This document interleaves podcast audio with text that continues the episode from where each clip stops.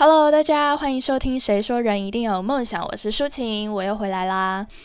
今天再次的来到我们的不专业影评系列。我还记得上次分享不专业影评，好像就是刚好这个频道的正式第一期节目吧。然后那个时候我分享的是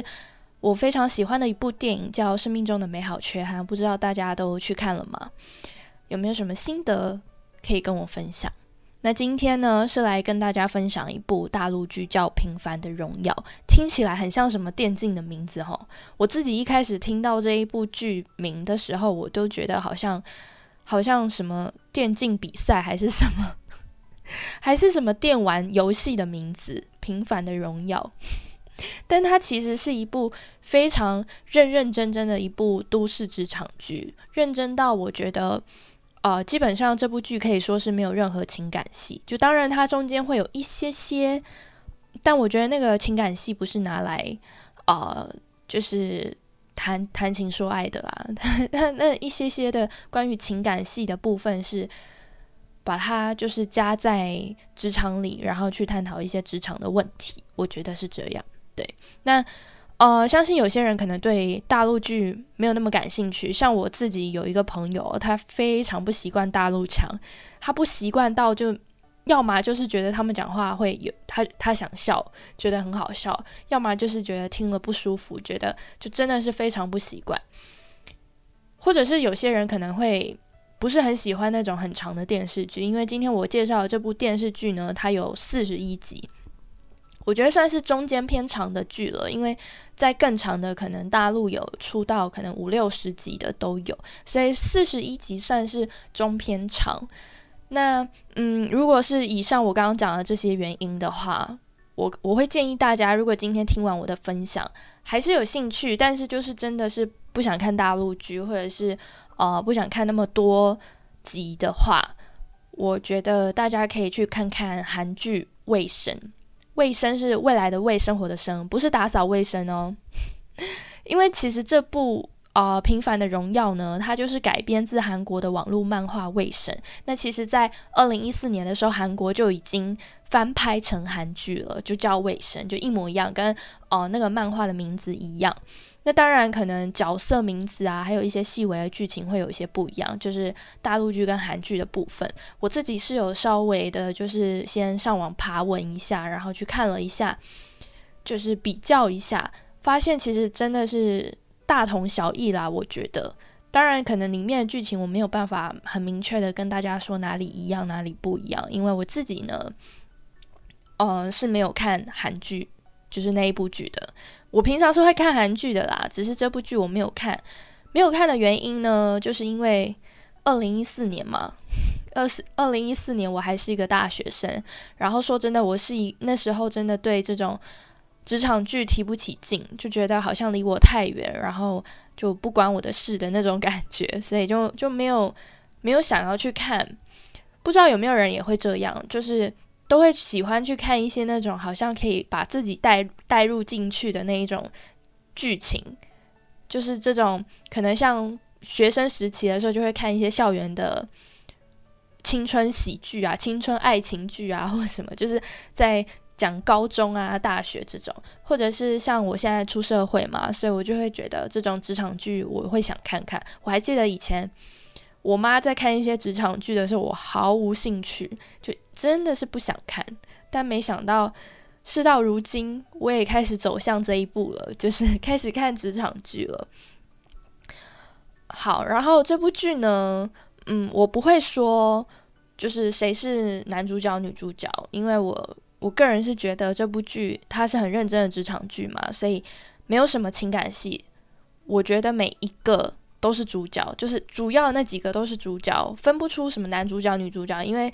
听起来男女主角好像就应该在一起，但事实证明，就这部剧它跟爱情无关，所以嗯，我就统称他们都是主角。那先大致介绍一下，这是一家知名的啊投资公司，就是负责就是可能去开发项目啊，去找那些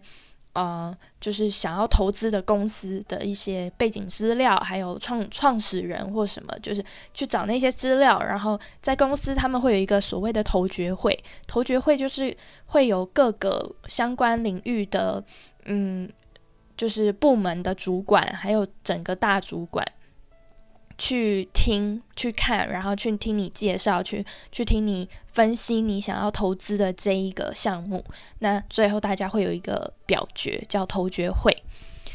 那这一个剧里面呢，主要角色有五个。第一个是脾气非常之暴躁的主管，叫吴克之。他脾气暴躁到什么地步呢？就是真的是莫名其妙，就是乱吼一通诶。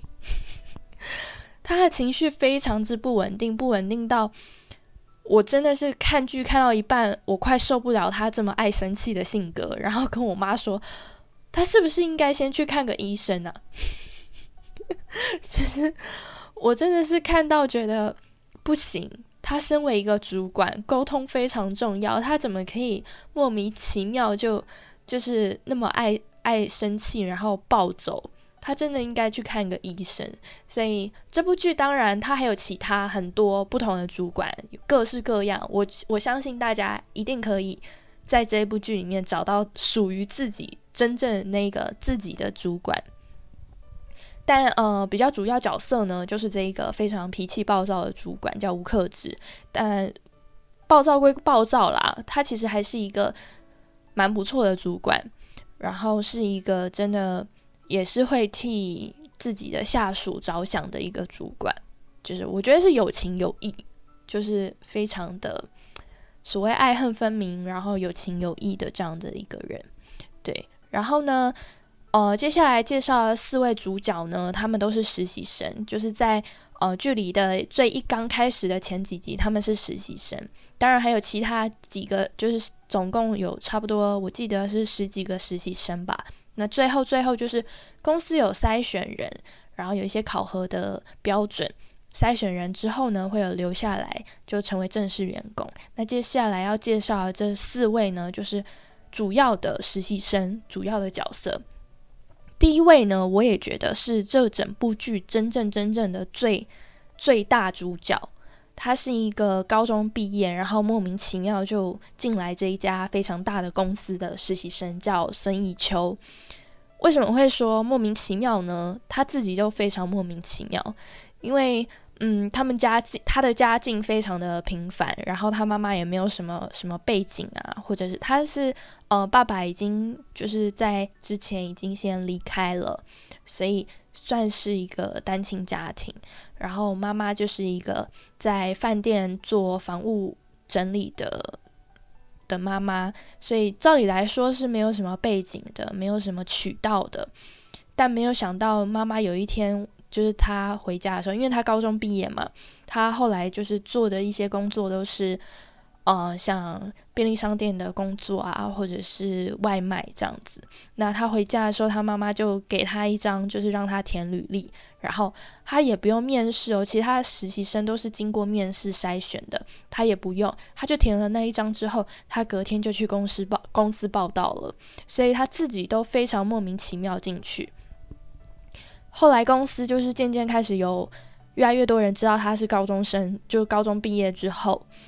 也开始都觉得他怀疑他是不是有有后台，怀疑怀疑他是不是有什么不可告人的，就是这种可能认识的人啊或者什么，但其实他自己也不知道为什么。对，那这些剧情到后面会跟大家说，只是呃，我今天主要介绍的呢，就是最一开始的头。之后到底他是怎么样进公司的呢？到底他有什么样的后台，有什么样的背景？大家自己去看就可以知道。好，然后这是第一位，第二位呢，他是一位非常非常优秀，所谓别人家的小孩 的，就名校毕业的实习生，他叫高思聪，他就是非常优秀的那一种，就是做什么事情。都非常了解自己该做什么，自己要做什么，然后，呃，做什么样的事情可以得到认可，或者做什么样的事情可以事半功倍，就这种事情他都非常了解。然后，甚至是公司很多上下阶层的一些嗯，你要怎么样对待你的上司啊，或者你要怎么样什么，就是他好像懂很多事情，所以最在最一开始的时候，他好像是一个，虽然他也叫实习生，但总觉得他好像高于实习生，高于所有实习生，他总是可以给大家一些。我个人觉得也是蛮好的建议，或者是他好像总是用一种，就是我我常常都会忘记他是实习生，就是他好像总是会用一种他是正式员工的那种那种那种角度，然后去去提醒其他的实习生们该做什么，不该做什么，该参与什么，该插脚什么，然后不该去碰什么，就他好像都特别懂。对，然后呢？哦，这是第二位实习生。第三位呢，他是他也很优秀，就是能力非常强，可以说她是一个女强人，就是她是一位女生。那虽然她优秀归优秀，但是公司就是常常因为女生的关系，会对她有一些不一样的对待。这些这个不一样的对待呢，没有办法很明确说到底是好还是不好。就像我记得。嗯，有一次就是他们在实习，还在实习的时候，所以是总共可能有十几个实习生。公司派给他们的任务就是让他们去各家，就是他们要投资的公司的一家餐厅的呃分店，就是每一个实习生去去去看一家分店。就他们因为投资嘛，所以你要非常了解你要投资的这一个公司，它的企业，它的一些。数据啊，还有比如说它的来客量啊，它的消费的程度或什么，就是类似这样，所以他他们公司就派所有实习生去做这件事情。然后那个时候呢，公司就对哦这一个女生说，她叫蓝千亿，就对她说，嗯，就是你不用像其他人一样去去负责哪一间分店，就是公司有对你有另外的安排。所以呢。当下的时候，嗯，其他的男生都会觉得说：“哎，女生就是好，女生就可以有差别待遇，当美女就可以不用在外面风吹日晒雨淋，真好。”所以就是，嗯，当然女生自己觉得，就是很多时候她会觉得她可以做跟别人一样的事情，然后她觉得不需要帮忙，像。可能他在搬一些重物的时候，男生想要帮忙，女生也都会拒绝。我觉得她是一个非常就是自尊心非常高的一个女生，然后非常想表现自己，想要让大家觉得她跟男生没有什么两样，就是她一样优秀这样子。所以我觉得这一个存在呢，在这部剧里面，其实主要的也就是探讨关于女性在职场里会遇到的各种问题，都是由。蓝千亿去诠释的，对。那最后一位第四位实习生呢？他呢就是一个一开始刚出场的时候，就会觉得他真的非常欠揍，就是他是一个非常吊儿郎当，然后好像非常不在意任何事情，然后要 fire 也没关系，要要被怎么样也没关系的那种感觉。但其实后面事实你会你会看到，就是他其实是一个非常想要证明自己的富二代。叫好帅，对，就是好帅，叫他名字就像在夸他一样。好，然后这整部剧呢，就围绕在这几个主角身上，当然还有各种配角，就是好像不管是主角还是配角，都可以在里面在剧里面找到一个自己，或者是说跟自己很相像的。比如说你在某一个角色身上看到自己的个性，或者是在某一个角色身上看到自己曾经。在职场里面遇到的一些事情，然后你做的处理或者是你做的解决会是什么样？就是我觉得这部剧，因为它整个就是大公司嘛，所以它里面的角色其实非常非常的多。除了我刚刚前面讲的五个主要角色之外，还有非常多的主管，有好的，有不好的，有非常欠揍、心机非常重的都有。然后呃，当然同事也一样，有很好的。然后可以当兄弟、当好朋友的，然后也有那种非常就是让你嗤之以鼻的的同事，对。所以，嗯，我觉得这部剧这部剧呢，它就是一个非常职场剧嘛，所以一定是让大家说，在这部剧里面都可以找到自己的影子之外，可能你也会找到一些你同事同事的影子，然后可以看到呃自己的主管啊、自己的同事啊，甚至是曾经发生在自己身上的一些职场的的的故事。对，那我自己现在也毕业了。就是好几年了，就也有在几家不同的公司待过，所以这部剧在看的时候，就常常就看到主角，像看主角刚进公司当实习生的时候，就会想到我自己当实习生的样子。在前面最最一开始几集的时候，孙艺秋就是高中毕业嘛，什么都不懂，然后就是。在会议里面要记录会议的时候啊，或者是什么，就你很常看到他慌慌忙忙的样子，然后你很常看到他一头雾水，非常茫然，不知道该如何是好，但却不敢向任何人求助的样子。就每当看到那个时候的时候，我都会想到自己当初当实习生的样子，因为那个时候真的是，嗯，我那时候有有听我前面几就是有知。之前有听过我那个就是旅行系列那一期的人就知道，我大四的时候有去上海实习，然后是在一个旅行社，那其实蛮大的，就是当然没有这部戏里面这个公司这么大，但是也算是一个中中中小型公司吧。然后公司的员工也很多，我们的总经理、老板也是认识非常多所谓。在我们学生看来是非常大咖的人物，然后常常就是跟在总经理的屁股后面，非常的手足无措，不知道该怎么样才可以表现出非常大方，然后非常自然的样子，然后就很怕自己，生怕自己没有表现好，你知道吗？就是真的就是天天就是非常紧张，压力非常大，所以在一开始。呃，这部剧前面几集的时候真的很有代入感，我自己看的非常有代入感。当然我没有他这么的，嗯，就是紧张到没有做好事情啦。但是我可以完全在看的时候，完全可以理解他有多紧张。对。然后同时，比如说像在看剧的时候，也会有看到一些心机同事啊，就会想到自己以前上班的时候被阴的样子。就我自己上班也是曾经有被同事阴过，就是一些各种揽功劳啊这种。哎，对我发现揽功劳这件事情真的是非常的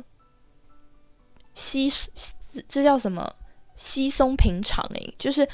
非常常见哎。没想到这个手段这么常见，我一开始第一次在。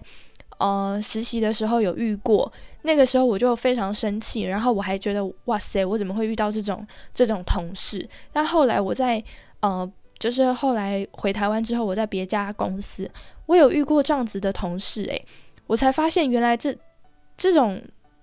揽功劳的能力真的是随处可随随处可见啊！就真的是很多人都有，诶，怎么会这样？非常生气耶！我只能说，大家，如果你是一个还没有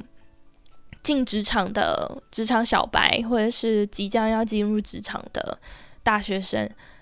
一定一定要做好心理准备，就是会遇到这种非常喜欢抢功劳的人，然后，呃，你可能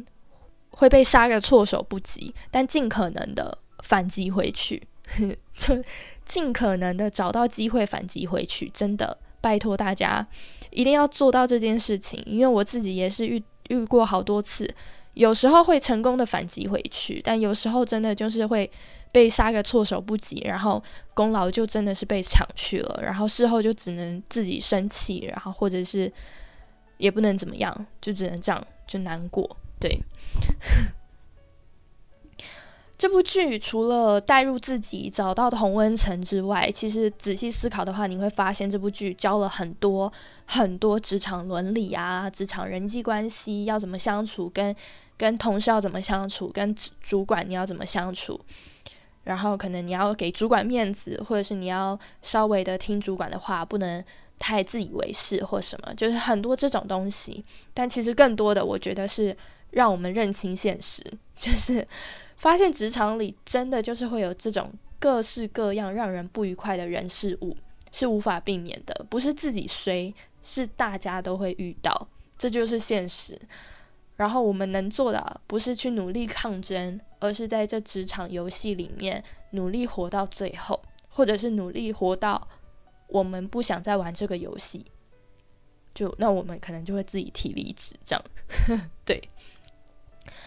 呃，最后呢，分享一些我在这部剧里面看到的就很喜欢的金句给你们。其实这部剧整部剧我。我有看到非常多、非常多喜欢的句子，可能有十几、二十句吧，就真的是非常多。但是因为有一些句子啊，是需要前前后文去呼应，或者是一些剧情去去衬托，会比较可以比较好的去表达，所以我就没有放进来。那我今天就是主要就是分享三句。第一句呢是，嗯，我还记得是在最一开始的时候。当那个很暴躁的、脾气非常差的那个主管吴克之知道孙艺秋只有高中毕业的时候，他就非常的气愤，觉得公司丢什么什么人都丢给他，连这种高中毕业而已的人都丢给他，然后就觉得非常荒谬，他就非常生气，你知道，又暴走了，他就叫孙艺秋滚，他就叫他滚。然后，嗯，孙一秋他就很想要，很他很努力的想要留下来。说真的，其实他每天压力很大，然后他什么都不懂。照理来说，他应该也不会想要继续待在这。但是因为他不想让他的妈妈再再替他担心，然后毕竟这个工作也是他妈妈帮他找到的，所以就他就想要努力的试着让自己留下来吧。所以他就。呃，就是拜托主管这样子，那主管就那时候就问他说：“那好，我们是一家投资公司，你可以先跟我说你自己的卖点在哪里吗？”然后那个时候其实孙一秋他想不好，就是想嗯想不到自己的卖点，想来想去，最后他回答的是他的卖点是努力，他可以很努力。但我不知道大家怎么想，我自己在看他这个回答的时候，我就觉得。我在还没有看到那个吴克之就是主管回他之前，我就觉得，嗯，这个答案一定不是最好，这答案一定会被一定会被抢，然后一定会就是不通过。确实，最后吴克之也是很不满意他自己说的这一个卖点，因为老实说，这世界上努力这件事情是每个人愿意都可以拥有的卖点。当然，有些人就是确实就是不愿意努力。所以这不能成为他的卖点。但说真的，嗯，如果一个学历好，一个学历差，或者我们不要用学历来说，我们用能力来说，一个能力好，一个能力差，但是都同时有卖，呃，都同时有努力，怎么办？那肯定还是会选能力好的人啊。所以其实如果你能力差，然后你的卖点是努力的话，我觉得有说等于没说吧。当然就是。能力差，你还不努力，那你就只能等着失败，就这就这样。但如果你呃能力差，然后你努力，总觉得好像是理所应当的事情。所以这件事情就是，嗯，最后结果就是主管不满意嘛。那当然他还是继续当他的实习生。然后我记得是在最后的时候，那个实习生他们有一个考核。他们考核是要让，呃，就是一样两两一组，然后让去找一个项目来分析，然后去办一个像投决会的一个会议，然后让所有公司的高阶主管们去看，然后去看说，嗯，这个人有没有通过，这样就是一个模拟的投决会。那最后呢，在投决会的时候。孙一秋又被问到一样的问题，那个时候问的是他所介绍的那一个项目，然后主管就不是吴克之了，就是别的主管就问他说：“那你可以跟我说你的就是这个项目的卖点吗？”那个时候，接下来就要进入到我真的要讲的这一部这一这一句金句了，就是我讲前面铺铺梗铺了那么久，就是要讲这一句金句。孙一秋回答了，这次我觉得他回答的非常好。他说：“能不能成为卖点，不是应该看别人需不需要吗？那即便一个产品再怎么优秀，再怎么努力，但如果不能满足对方的需求的话，别人凭什么去买它？所谓的卖点，不就成为自说自话吗？好像是这样诶，就是每个人优秀的点，或者是后来我就把它就是摆到说，我们我们人啊要去应征公司的时候，好像也是这样，我们就是一个产品，我们就是一个要等待投资的项目，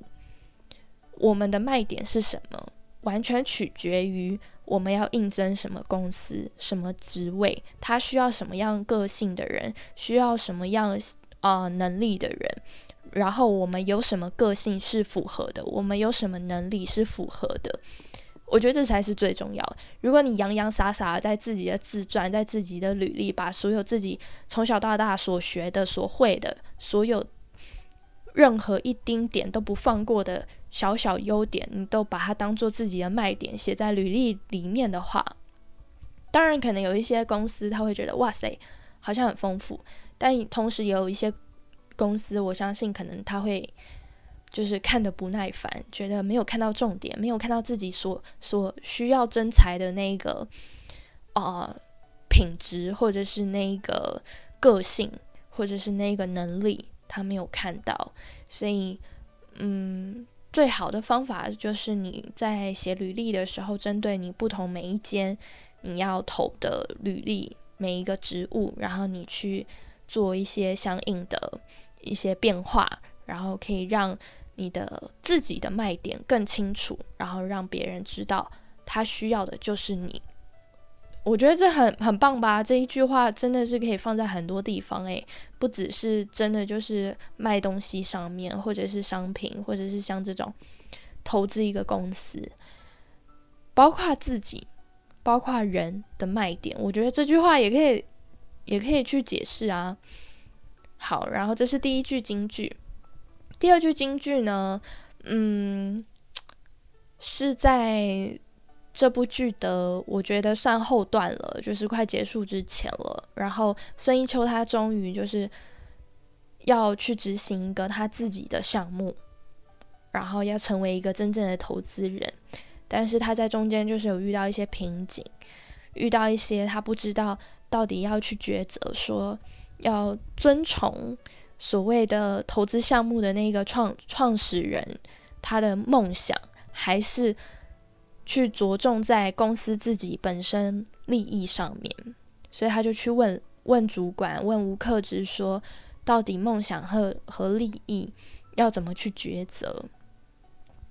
那嗯，主管就回他，接下来就是这这个要分享的第二句金句，他说，一个成熟的投资人，他应该要明白，梦想和利益不是一个非此即彼的问题，至于要怎么平衡。就要看投资人自己的态度。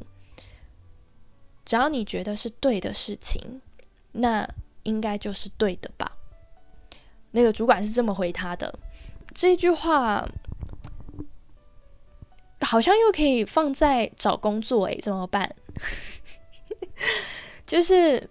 嗯，常常我们可能找工作的时候，我们会在想，我们到底是要找一个可以赚钱的工作。然后可能我一投履历，人家就会要我的工作，我的能力完全符合的工作，还是要去选择一些我可能能力没有百分之百符合，但是我非常喜欢，或者是我非常向往，或者是嗯，我可能投了人家不会理我的那一些工作，我到底要选择哪一个？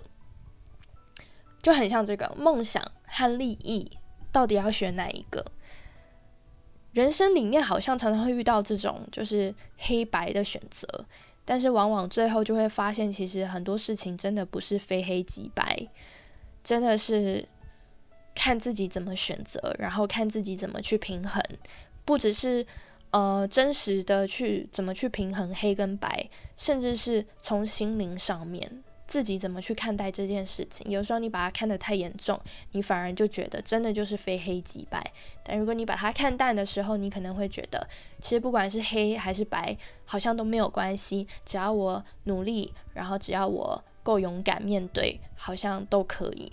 就是很多时候都是这样，就是自己在人生中遇到很多事情的时候，当下会觉得很崩溃，在要做自己觉得很重大的抉择的时候，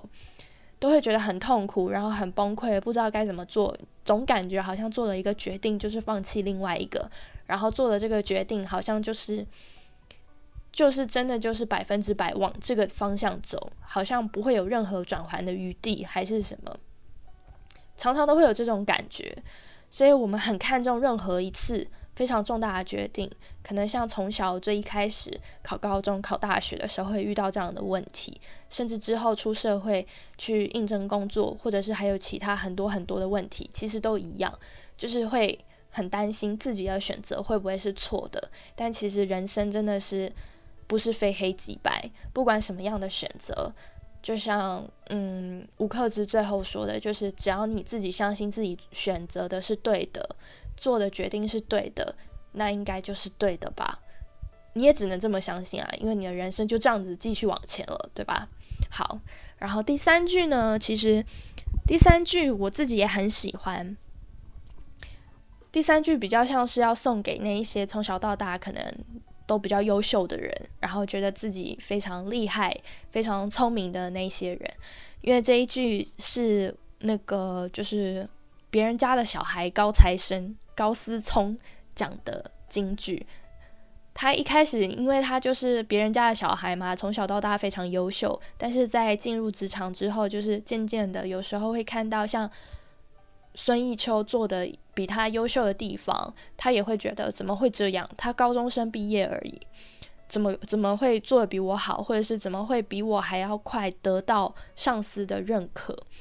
对于这些事，他都非常在意，然后常常都会觉得很挫折，或甚至是会有一点小小的羡慕、嫉妒别人。当然，他不是什么大坏人，他没有去做一些伤害别人的事情，但是他就是有这种小小的嫉妒心。我相信很多人可能也会有这样子。后来他嗯，就是渐渐理解了一件事情。当然中间有经过非常多的故事，非常多的剧情，大家可以自己在呃，就是电视去看电视剧的时候就可以看到。但反正经过了很多事情之后呢，他自己渐渐体悟到一件事，就是其实每个人都是特别的，不是只有他是特别的，所以没有必要逼自己做那个最特别的人。这是他自己就是。领悟到的事情，我觉得这这这句话很适合送给就是所有从小到大可能都比较顺遂，然后比较优秀的那些孩子们，因为我觉得不一定是孩子们啦，就是各种人，只要是从小到大都蛮优秀的人，或者是一直以来也都觉得自己是一个比较厉害的人，我觉得都很适合这句话，就是不是只有我们自己是最棒的。我们自己是最最特别的、最优秀的，别人也是。所以，为什么我们一定要永远当那个第一名？为什么我们一定要永远当那个最最厉害的？其实有时候给别人当一下也没有关系啊，因为他们也是一个很特别的人，他们也是很棒的人，对吧？好，然后以上呢，就是我总结了这一部剧里面我自己。前三名喜欢的金句，就是送给你们。以上就是今天想跟大家分享的内容。那如果喜欢这类的分享，或是喜欢其他心灵成长方向的内容的话，欢迎订阅关注频道。那如果你有想分享给我的好剧、好书，也欢迎寄信给我。那我们就下期再见，拜拜。